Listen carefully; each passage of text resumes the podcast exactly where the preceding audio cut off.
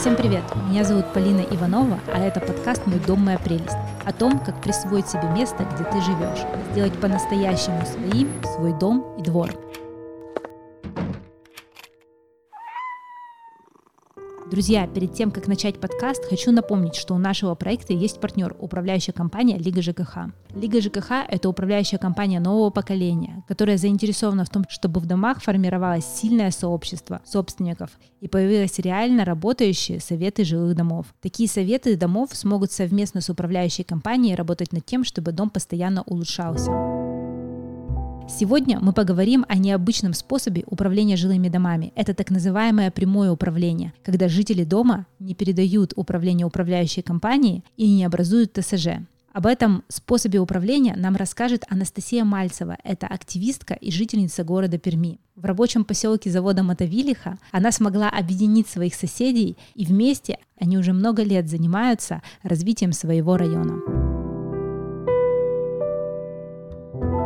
Я бы хотела попросить вас рассказать э, про эту историю немного, как она началась и вот к чему она сейчас пришла. Давайте я вкратце скажу, что это не просто район города, это конструктивистский городок, запроектированный школой Баухаус в 1926 году. Это три квартала маленьких, домов с большими дворами. То есть в нашем первом квартале, который построен в 1926-1929 года, всего 8 таких каменных домов.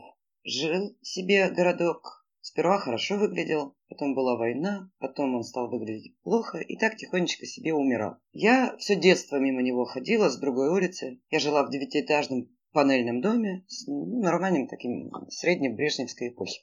И всегда этот, конечно, район на меня производил впечатление своей правильной планировкой, своими большими дворами, агит-площадкой. Но то, как он выглядел, он выглядел запущенно очень. Он зарос тополями. На территории этого одного маленького квартальчика росло 200 с лишним тополей огромных. Ну, не считая лопуха, крапивы и всего прочего. Сами мы переехали, моя семья, в этот дом в 1997 году. И как-то потихоньку начали э, явочным порядком там хотя бы подъезд свой в порядок приводить, квартиру, соседей потихоньку застраивать. А понятно, что раз дом обесценился и квартал обесценился, в лихие 90-е сюда старались вообще всю нежить свести. Но, надо сказать, стараться-то старались, но не свезли, потому что, ну, не знаю, это такая особенность, что ли, мотовилихинцев. Они не умеют переезжать в другие районы, и не умеют сильно далеко друг от того места, где родились и выросли. Это какой-то кич мотовилихинский. У меня он тоже есть. В 2005 году государство говорит, у нас новый жилищный кодекс.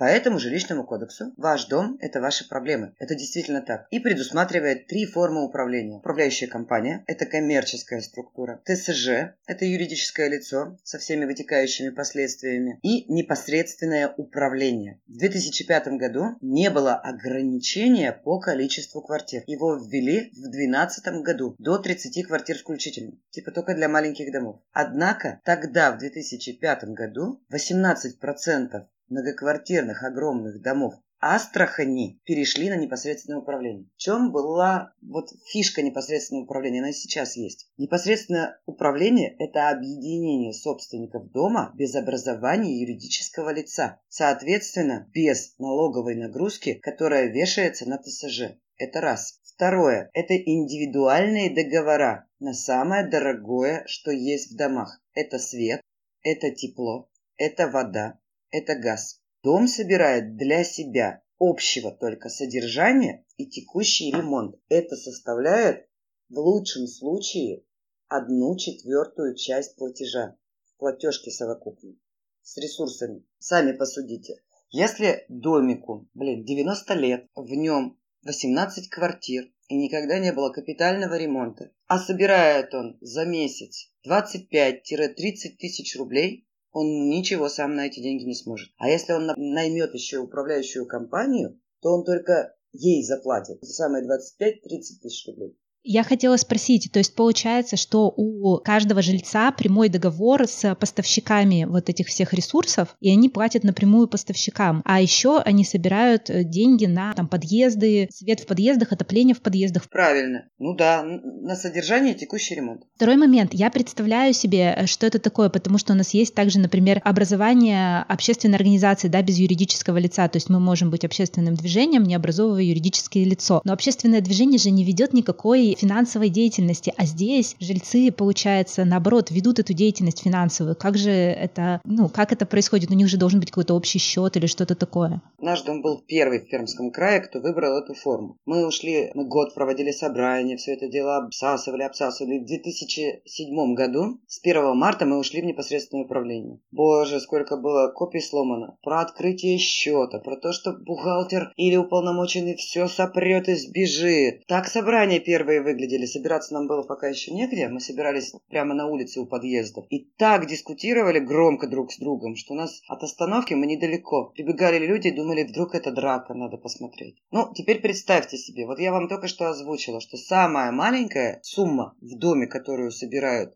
собственники, это содержание текущий ремонт, которое, собственно, и не должна быть вложена в этот дом. Расчетный счет требует, его можно открыть, но Опять же, ты его открываешь по решению собрания на уполномоченное лицо. Это будет тот же самый председатель или бухгалтер. На физическое лицо. Так прописано в жилищном кодексе. Или нанимаешь управляющую компанию, которая открывает тебе счет. Если на физическое лицо, это будет ну, 1200, 1400 в месяц обслуживания счета. Если на управляющую компанию, это сразу до 5000. И получается, что из бюджета 30 тысяч рублей, в лучшем случае в месяц, 1200 ты выбрасываешь на обслуживание счета. Теперь вопрос, до какого предела надо копить деньги в кубышке? Почему я об этом спрашиваю? Потому что люди зачастую не понимают, их не надо копить. Надо иметь небольшой резервный фонд, э, ну, 1050 на случай аварийных ситуаций, которые срочно требуют вложения. А все остальное надо планомерно из месяца в месяц вкладывать и вкладывать в дом. Для поддержания его, для содержания его. Понимаете, я вот э, я не знаю, что ответить людям, которые говорят, у нас на счету 50 тысяч. Мы 13 лет в нашем доме живем, 13 лет мы собираем через кассу, у нас платежные документы печатает кассир. Половину тебе, приходник, половину мне. Э, счет извещения с деньгами. Ведет э, бухгалтерию, отчитывается каждое собрание, все чеки собираются, у нас контрольно-ревизионные комиссии, которые приходят и говорят, я буду вас проверять, и это правильно, ежегодно мы их сажаем, выдаем им коробку со всеми приходниками-расходниками, они сидят день, считают и сравнивают. Наш дом не выбрасывает на содержание счета в банке. Денег нисколько. Это было принципиальное решение. И для чего еще раз вопрос? Копить деньги на счету. Для того, чтобы создать ситуацию, чтобы уполномоченный или кассир решил, что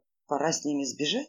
Ну вот скажите, если мы точно знаем, что лестницы мыть надо раз в неделю подъезд, что территорию дворовую надо убирать каждый день, что если тут отвалилась штукатурка, то ее надо срочно идти чинить. А еще у нас были огромные траты. Мы собирали деньги, но мы не собирали дополнительно, только со статьи содержания. Наш дом Поняв, что мы не поменяем себе сами крышу, Четырехскатная крыша нам стоит 5 миллионов. Мы не соберем никогда с 18 квартир 5 миллионов. Мы приняли решение, что мы пойдем судиться с муниципалитетом. Мы судились, мы оплатили экспертизу, мы оплатили суд. Потом мы долго и мучительно вели исполнительное производство, потому что мало выиграть суд. Ну и что, что вы его выиграли? Повесьте себе вон на стеночку, там, в рамочке что вы молодец. Надо еще вести исполнительное производство, надо довести до того момента, когда начнется физический капитальный ремонт. Да, наш дом в итоге был отремонтирован на 20 миллионов рублей, сверху донизу, от фундамента до крыши. Все случилось новое в этом доме. Сам процесс ремонта тоже надо контролировать, потому что э, если мы идем как непосредственное управление, то администрация обязана по 44-му ФЗ разыграть этот ремонт,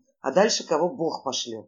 Ну, я вам честно скажу, Бог посылает то, что ему не гоже. И поэтому вы будете смотреть за каждым шагом этих строителей. Не будете смотреть? Лучше тогда их не пускайте. Пусть он стоит как стоит. После того, как мы проделали вот эту фантастическую процедуру, четыре дома полностью, плюс еще два, три полуфабрикате и один вот-вот начнем, дальше-то ведь идет процесс поддержания этого. Шесть лет назад был в моем доме капитальный ремонт. Он выглядит как новый до сих пор, потому что есть текущие задачи. Это к тому, что не надо копить деньги. Надо смотреть, когда у тебя штукатурка по расписанию умолчанию заменяется. Резинки на окнах, фальшпанели, благоустройство. Когда у тебя водосточные желоба надо менять, потому что их разогнуло или забило. Дом выглядит так себе, а на счету вот 400 или 800 тысяч. Вам надо, наверное, что-то с этим делать, пока они у вас есть, и пока вам УК или председатель не сказали, ну, извините, это мне.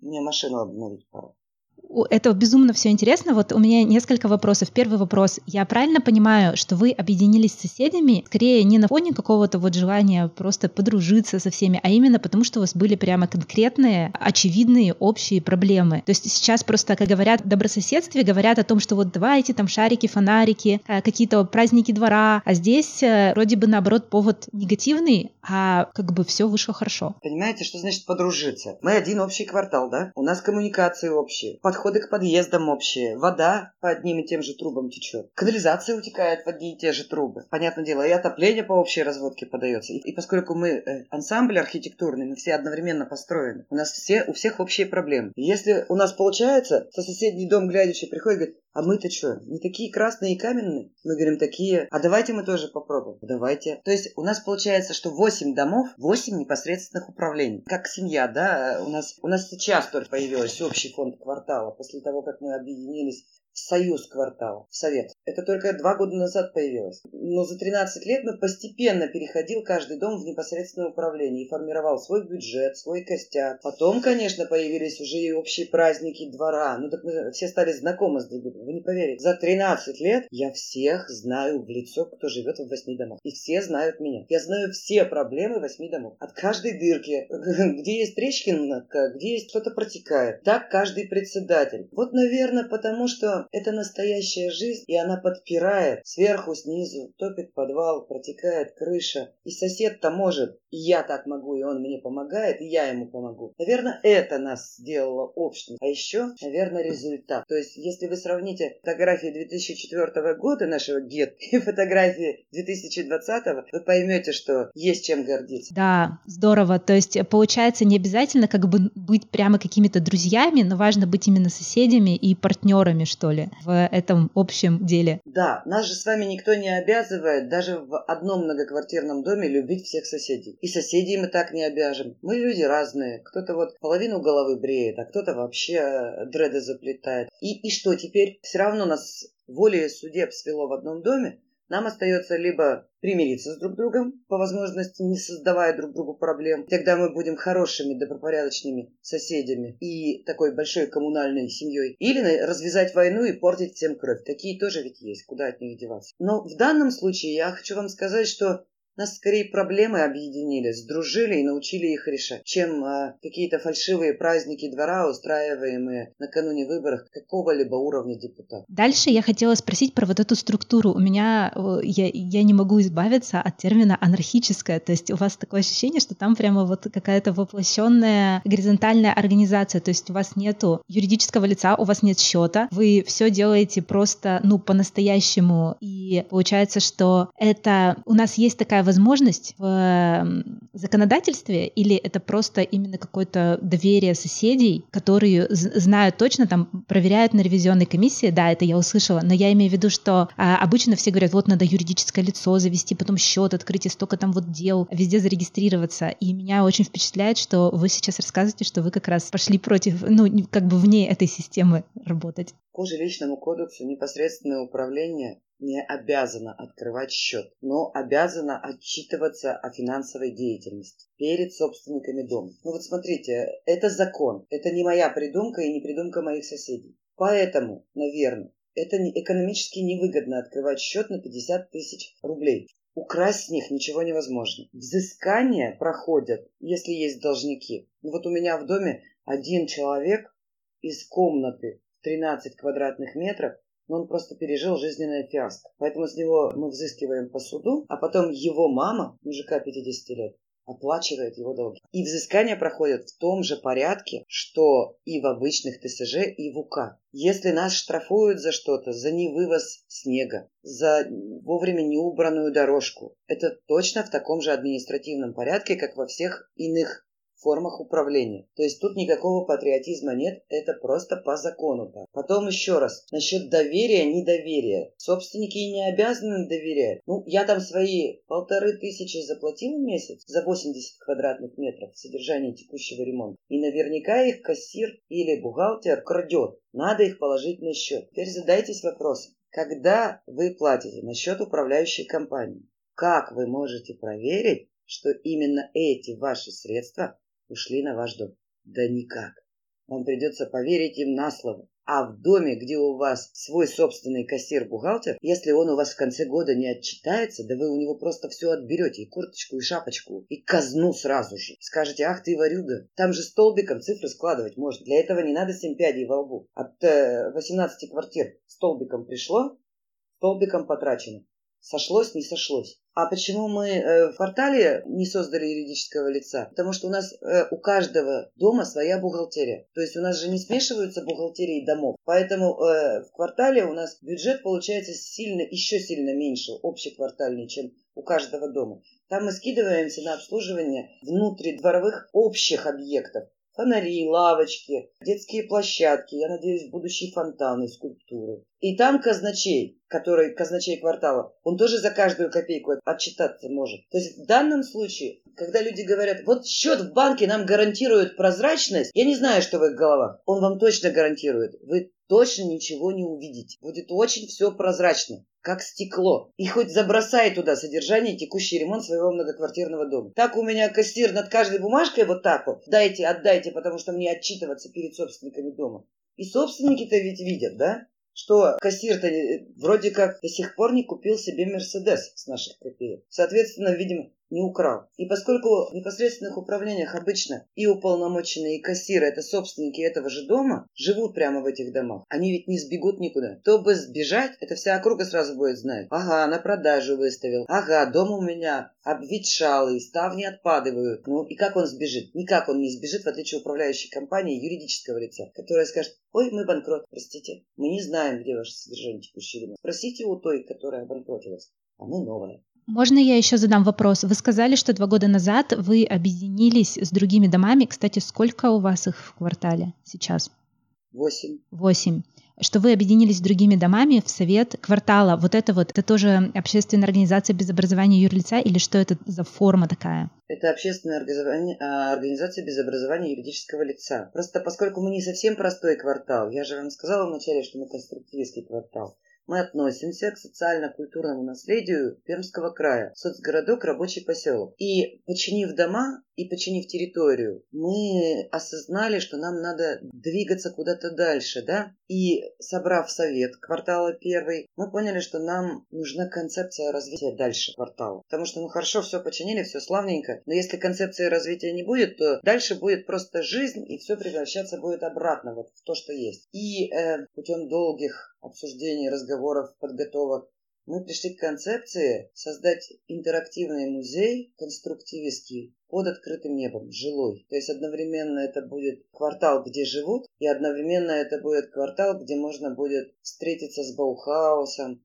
различного рода бытом период от 1926 до современности. Сейчас мы прорабатываем возможность, у нас в одном доме есть муниципальные подвалы, возможность открытия там музея, посвященного событиям. Еще в одном подвале у нас, я тоже надеюсь, что получится, это ведет проект наш собственный, собственник моего дома, девушка, музей советского быта, ну и вот разные такие вещи, понимаете? Какие-то интерактивы, какие-то праздники, может быть, открытые кинотеатры. Вот теперь мы уже перешли на такой уровень. Но вы не переживайте, мы из-за бытового уровня все равно периодически ругаемся. То в одном доме, то в другом. Это просто жизнь. Понятно. Я так понимаю, что вы, вы очень интересную тему затронули, что вы собираете, да, какие-то деньги, чтобы поддерживать дом, но все равно, чтобы починить его и вывести из прямо состояния какого-то вот, который его загнало долгое время отсутствия внимания, не хватит никаких вот этих вот сборов собственников жилья. Получается, что вы нашли эти деньги где? В фонде капитального ремонта ремонта или где-то еще? Деньги, которые собирают собственники, это содержание и текущий ремонт. Их хватит вам только-только на то, чтобы его в буквальном смысле содержать. А вот чтобы его капитально отремонтировать, мы пошли путем обязания администрации города Перми, согласно 16 статье закона о приватизации, провести капитальный ремонт в судебном порядке. Мы, кстати, были первые в России, кто эту практику начал обкатывать. Согласно 16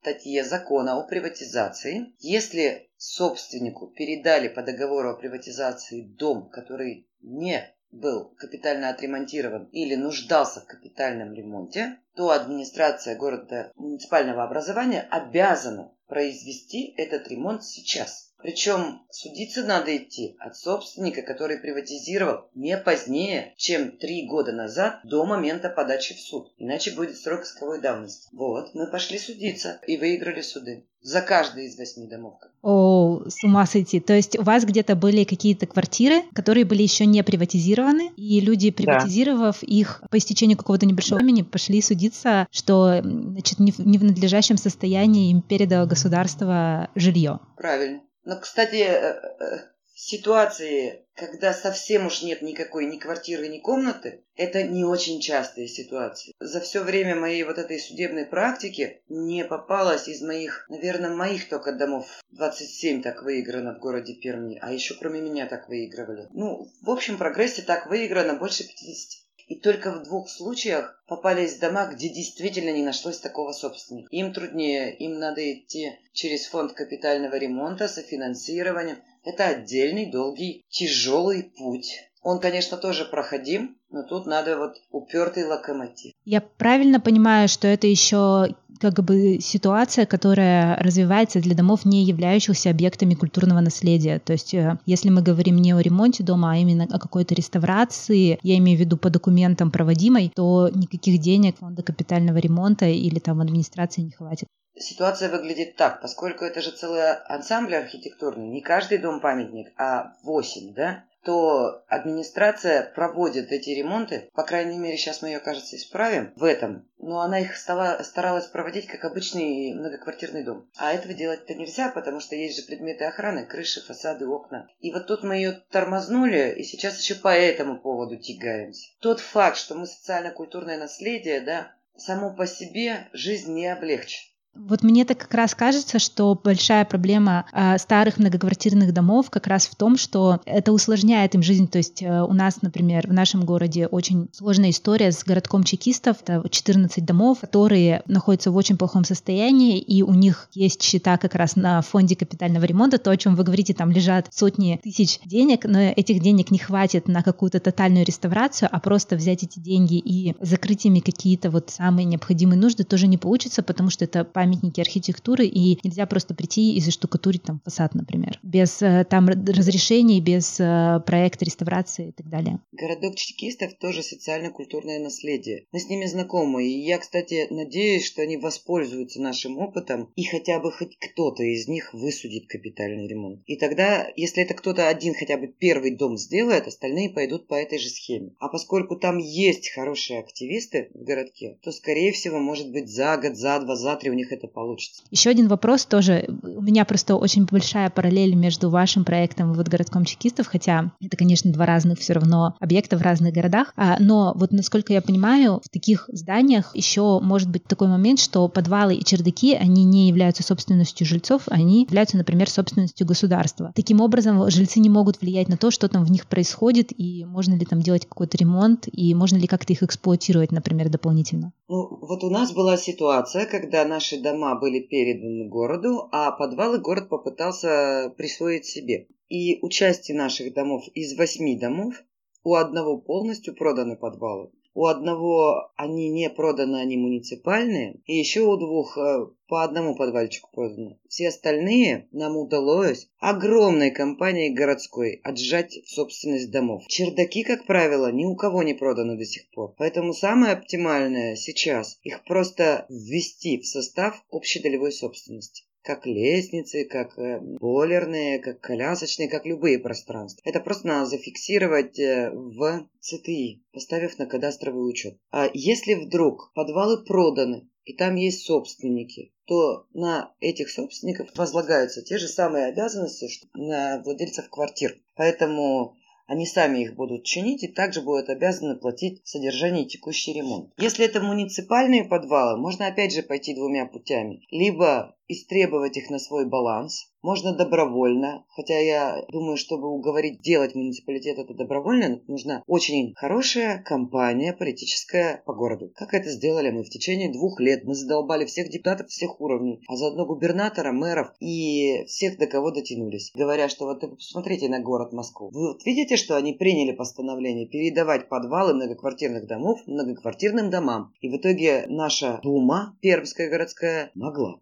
она тоже родила постановление передавать подвалы. Все, тогда забирайте. Когда люди говорят, нет, мы будем его содержать дополнительно, я думаю, что у них что-то там перегорело, какие-то предохранители. Потому что они его сейчас содержат, и он не их. То есть они платят за его содержание, текущий ремонт, состояние, и при этом считают, что когда он станет их собственностью, они будут за него платить. Так-то они просто в форточку деньги выбрасывают и спокойно. Есть такие. Если дом, а то есть им, вот эти подвалы муниципальные, но не проданы, и их надо пытаться забрать себе любым образом, можете хоть у муниципалитета в аренду забрать, они вам могут пригодиться, как зал дома спортивный. Можете их, если позволяет, сдавать сами как дом в аренду. У вас еще будет какой-то доход. И в любом любом случае это будет ваше. И землю официально. Официально надо обязательно оформлять земельный участок. Тут надо вспомнить, что мы когда-то давно, несколько поколений назад, были землевладельцами, крестьянами, может покрупнее, и что свою землю мы не отдаем. Поэтому ее надо тоже оформлять, иначе можно оказаться в ситуации, когда у тебя в центре большого красивого двора старых домов вдруг вырастает офигительный панельный дом, потому что там был клочок муниципальной земли. У нас есть такой ужасный квартал недалеко от нас, там стоял детский садик. Ну, нормальный такой, знаете, детский садик двухэтажный, домики. И э, предусмотрено было в года постройки там 50-е, послевоенные. Ну, нормально же, да, что детский садик прямо во дворе. Нормально.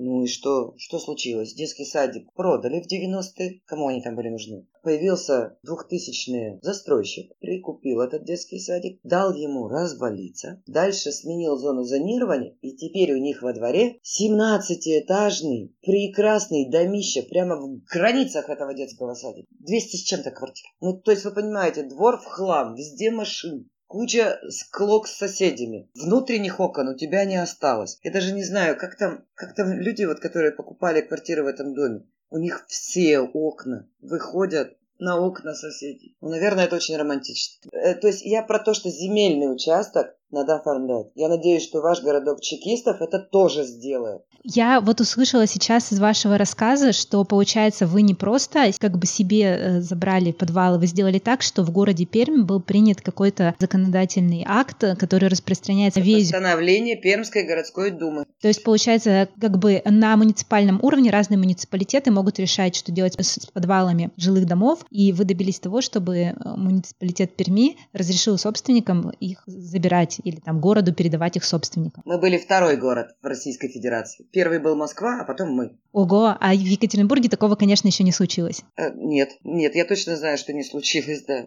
Иначе бы я прочла у кого-то из вас. Сколько работы нам предстоит. Понятно, очень здорово. И я бы хотела задать вам еще один такой вопрос. Он тоже может быть достаточно масштабным, но мне кажется, мне кажется, с вами будет очень интересно про это поговорить. Я, начав готовить все эти выпуски и говоря про юридическую сторону вопроса, говоря про вот эти все вопросы с соседством, я натыкаюсь на слово конфликтология или конфликты. То есть у нас есть конфликты и есть какая-то возможность или там невозможность их решать. Я бы хотела задать вам вопрос, как вообще выстраивать отношения с соседями, на что обращать внимание и как сделать так, чтобы эти отношения были эффективными, а не деструктивными.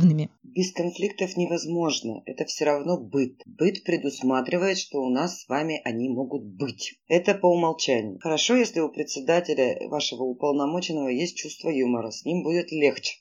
Если у него с чувством юмора тяжело, с ним будет тяжелее. Вот у нас сейчас в настоящий момент на фоне коронавируса проходят заочно собрания двух домов многоквартирных. Один 13 лет в непосредственном управлении, второй 2,5 года. Это два разных собрания. Тот, который 13 лет, он зевнул, почитал отчеты, почитал бюллетени, Сказал, ну чё, когда прислать ответ? Все. Тот, который два с половиной года и сейчас находится в стадии капитального ремонта, он бурлит и требует. Мы вообще не практикуем заочных собраний, потому что, ну, понимаете сами, 18 квартир соберется по звонку за 3 часа примерно из разных мест. Если очень надо, то за 3 дня соберется, явка будет стопроцентная. У нас, мне, э, как председателю, вообще самой очень неудобно проводить заочные собрания потому что это мне надо издать на каждого собственника бюллетень, отчет, отчет и собрать это все еще и посчитать. А когда мы сидим в одном помещении, мы вот так руки подняли, у нас счетная комиссия тут же это все посчитала, решение принято. И это хорошо. Вот теперь из-за ковида так нельзя, потому что Роспотребнадзор нам не разрешил этого делать. И сейчас мы уже неделю пребываем в вязком конфликте в доме, которому как раз два с половиной года непосредственного управления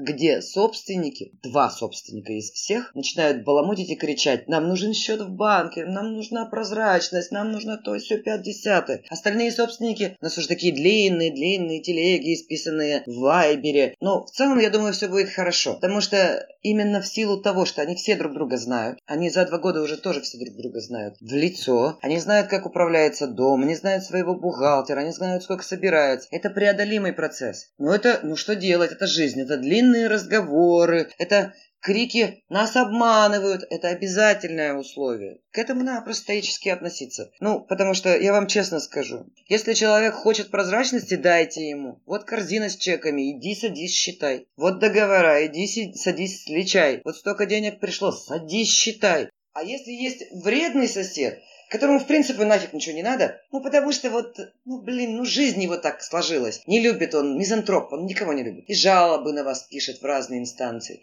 Вам придется писать ответы на жалобы, походить по этим инстанциям. Мне же тоже пришлось. И если человек понимает, что он вообще не вписывается в круг соседей, решается это просто. Он рано или поздно продаст и уедет. Он же его же не выгонят на улицу. Его стены не отберут. Более того, если соседи еще и ремонт сделали, и квартал починили, ваша доброта подорожала сильно, а вы, соседи, ненавидите. Вы тогда продаете свою недвижимость и покупаете в любом другом месте. Господи, вокруг нашего квартала стоит огромная, прекрасная, разнообразная, миллионная пель. А еще рядом вы. У вас даже аквапарк есть. А у нас скоро зоопарк рухнет. То есть в этом смысле все зависит от настроя, да? Если исходить из того, что мы друг другу враги, то будет проблема. Но мы друг другу не враги, мы друг другу соседи. И мы друг другу ничем не обязаны. Но обязаны при этом содержать наш общий дом, потому что он общий. Потому что если отвалится угол, всем мало не покажется. А если ты считаешь, что ты не обязан содержать общий дом, значит ты должен здесь продать и строить ИЖС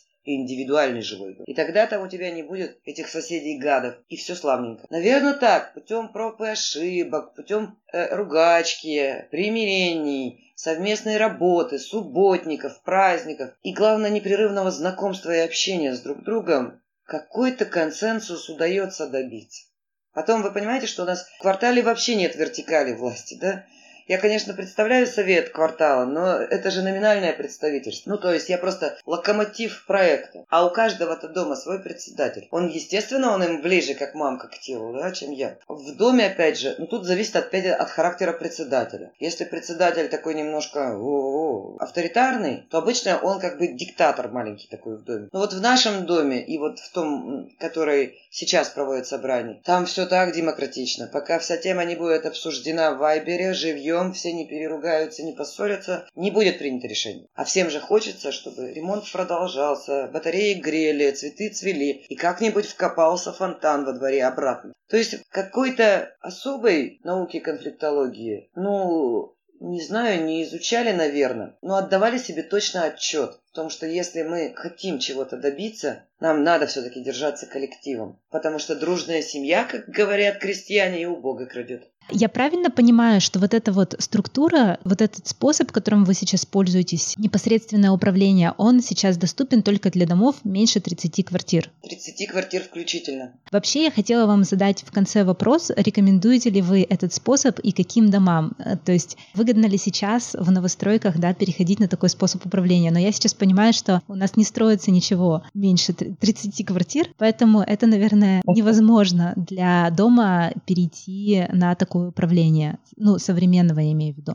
А я задам вопрос так. Кому вы все-таки рекомендуете и в каких условиях переходить на вот непосредственное управление? Наверное, это все-таки не всем же подойдет. Если ваш дом 30, меньше и 30 квартир включительно, вам надо ноги в руки и уходить в непосредственное управление. Вам он подойдет, даже если вы очень старый дом, страшный дом и все прочее. Вы не станете ни моложе, ни красивее, если не уйдете в непосредственное управление. ТСЖ вы можете не потянуть. Это дополнительная налоговая финансовая нагрузка на средства, которых у вас мало а тратить их надо много, потому что у вас старый дом. Если вы дом больше 30 квартир, то вы все равно желательно должны превратиться либо в ЖСК, либо в ТСЖ. Это тоже очень просто, потому что ни одна управляющая компания в мире не будет беспокоиться о вашем доме. Это бизнес. Бизнес не работает даром. Конечно, вы будете платить председателю ТСЖ, бухгалтеру, работникам, но вы будете платить себе. Эти люди будут вкладывать в ваш дом. УК первую очередь будет вкладывать в себя, в своих учредителей и только уже потом в жилой фонд. Нет, конечно, будет. Куда деваться? Это будет небо от земли. Когда мне говорят, а вот вдруг председатель вор проворуется и убежит. Ничего страшного, найдете не вора. То, что у вас УК год за годом банкротятся, воруют и убегают. Ну, ну, спросите себя, сколько вам надо еще прожить на этой земле и сколько вам должно исполниться лет, чтобы вы могли сказать, все, я взрослый, теперь я могу взять на себя решение этой проблемы. Вот если вы сможете себе сказать, я могу, так, мне уже 35, угу, мне 30, 35, не 40, я могу. Начинайте действовать. Если вам это все не подходит, лучше вам купить какую-нибудь крупнопанельную э, новостройку с цветными такими панельками, этажей в 28, с отсутствующим двором, пластиковой детской площадкой и не заморачиваться. Но мне вот это не подходит. Мне нравится жить в исторической застройке. Ну да, мне вот кажется, что я тоже сейчас живу в исторической застройке, у меня есть ощущение, что это как у Джером Джерома, есть люди, которые покупают велосипед, чтобы кататься на нем, и есть люди, которые покупают велосипед, чтобы его чинить. Вот мне кажется, что люди, которые покупают историческую застройку или выбирают ее как как раз это делают, потому что хотят заниматься именно тем местом, где они живут, а не просто приходить туда спать по вечерам. Да, наверное, потому что они чувствуют историю камней, связь поколений, а те, которые покупают э, новостройки, ну, наверное, ее не чувствуют. Это, знаете, вот есть люди, которым абсолютно все равно соевые конфеты или шоколадные, стеклянные шарики на елке или пластиковые. Ходят их дети в школу, у которой столетние традиции, или вчера слепили. Но это зависит от внутреннего состояния человека, наверное, от уровня развития, от любви, что ли, к месту, к родине и все в таком духе. Ну, э, я отношусь к типу людей, которые считают, что, да, конечно, Прага красиво, Краков красиво, Париж красиво, очень красиво Троицкое предместье Минск. Но ведь и мой город достоин быть красивым, и у него тоже есть история офигительная, просто офигенская, целый пермский период. И наша горнозаводская культура и наша, и ваша Екатеринбург. Наши замки, они тоже есть. Это конструктивизм, это заводские корпуса, и нам их надо беречь, потому что она своего рода, она уникальна. Ее больше нет, только вот у нас. На самом деле мои вопросы закончились, большое спасибо, но я хотела задать один вопрос. Дело в том, что спонсором нашего подкаста является управляющая компания, и поэтому я, я оставлю все ваши мнения, потому что это важно, и потому что вы наш герой, э, но я у вас, я вам задам вопрос. Есть ли вообще какой-то шанс у управляющих компаний все-таки? То есть, может быть, управляющие компании должны иметь, обладать какими-то качествами, чтобы вы им доверять? В городе Перми есть одна управляющая компания, которая создана исключительно для одного дома. Она стабильна, она ни разу не банкротилась. Это большой дом, он занимает целый квартал, там под тысячу квартир. Но это их управляющая компания. То есть она выполняет те же функции, которые выполняют ТСЖ. И она не берет к себе другие дома. Пожалуй, такая управляющая компания действительно справится с домом. Она тоже достаточно прозрачна, потому что ее бюджет не размывается и сама она не тратится на иные дома. С этой управляющей компанией связано было даже несколько скандалов, потому что ну, видно было, что она качественная и хорошая, и сейчас видно. И к ней, конечно, хотят другие дома. Но управляющая компания говорит, я отдаю себе отчет в своих ресурсах, в своих возможностях, в своих мощностях, и я не возьму на обслуживание иные дома. С ней даже в УФАС судились. Не помогло. Вот так. Вот хорошая, отличная управляющая компания. То есть если управляющая компания понимает, что она способна только обеспечить 10 домов, а не 110 обобрать. Это будет хорошая управляющая компания. Ну, обычно эти управляющие компании вот такого плана, как это, они очень тесно связаны с домами. И часть их специалистов и даже учредителей в них живут. Всем большое спасибо. Слушайте нас на всех платформах. Пожалуйста, ставьте нам оценки и пишите комментарии. Ваша обратная связь на наш подкаст для нас очень важна. С вами была Полина Иванова и невидимой рукой рынка продюсер и редактор подкаста Александр Козлов.